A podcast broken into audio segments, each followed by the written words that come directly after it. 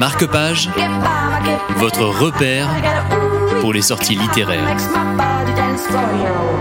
Isabelle Sorante, bonjour.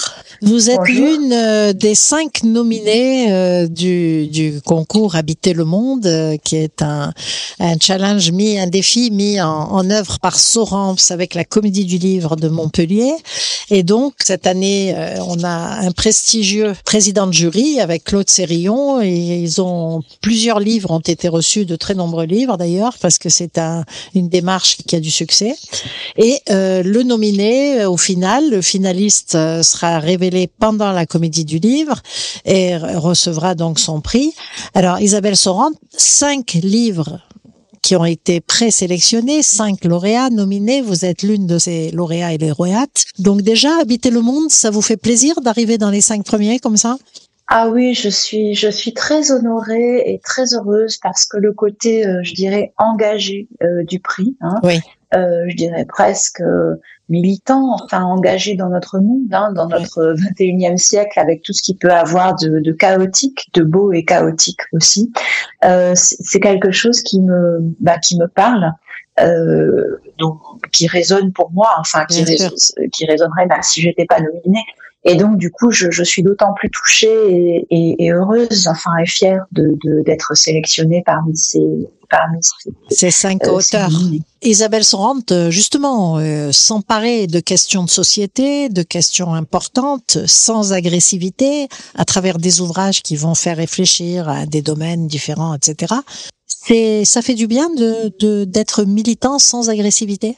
Alors, je sais pas. Euh, en fait, je, je, je, pense, moi, je suis pas militante en dehors de la littérature. Oui, oui, qui représente mon engagement, quoi. Vous voyez, si vous voulez, sans agressivité physique, certes, mais il y a euh, dans la littérature une dimension de, de, violence, qui est une violence à bon escient, puisqu'on est là pour euh, pour dire la violence, pour dire euh, la domination, etc. Donc, donc je dirais que je, je crois qu'il y a une dimension quand on va revendiquer euh, l'empathie envers le vivant, quand on va revendiquer la, la puissance de la poésie, hein, euh, pour l'opposer à un certain vocabulaire technocratique qui est celui, par exemple, des structures de production animale, mais qui est aussi celui du productivisme dans les structures de production humaine.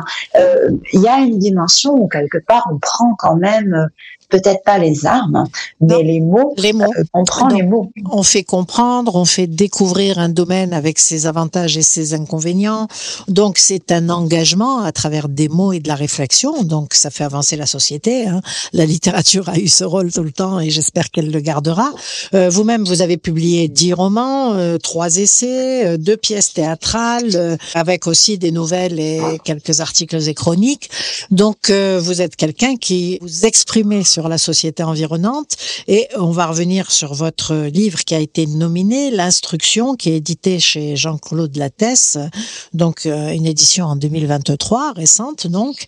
Euh, vous abordez là un problème euh, complexe pour la société. Vous nous emmenez à la place de l'animal avec la conscience de l'autre espèce?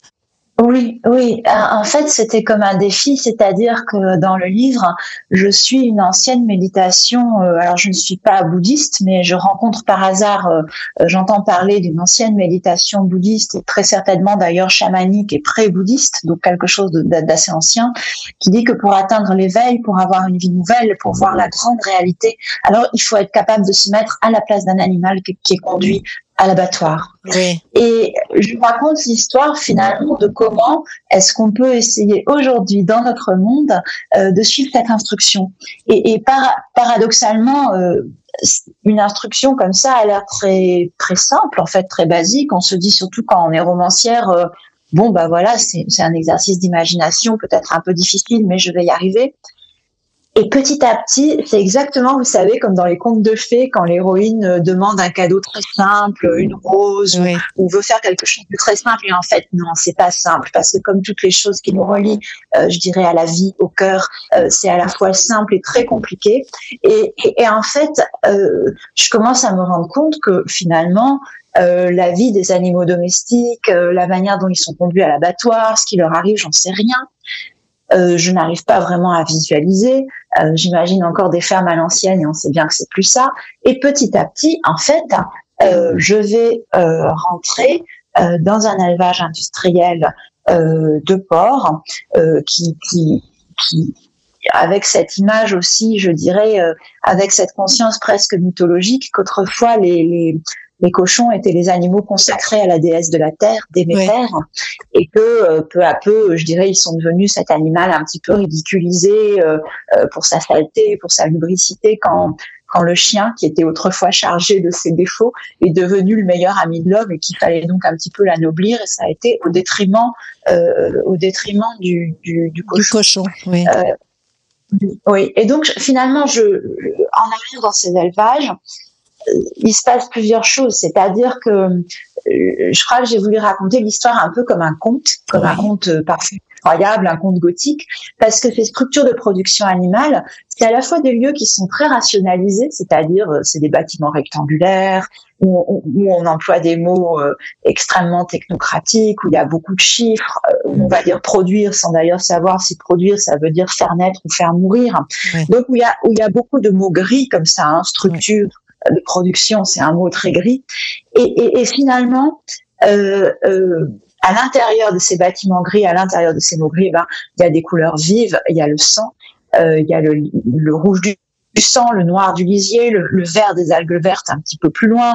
Donc c'est comme si tout d'un coup, euh, je dirais la poésie, la littérature avait permis de découvrir un monde, euh, les mots gris et puis à l'intérieur toutes ces couleurs qu'on découvre à l'intérieur justement de cette euh, structure euh, d'élevage industriel et d'abattage. Alors ça reste un roman facile à lire? Oui, je, ça reste un roman, comme je vous disais, un conte. donc facile. Oui. donc facile à lire, un conte de notre époque, un conte réel, hein, en fait, puisque tout ce, tous les événements que je décris sont, sont, sont vrais. Euh, mais euh, je je, pense que c'est un peu comme dans les mythes, vous savez, quand un personnage descend aux enfers et remonte.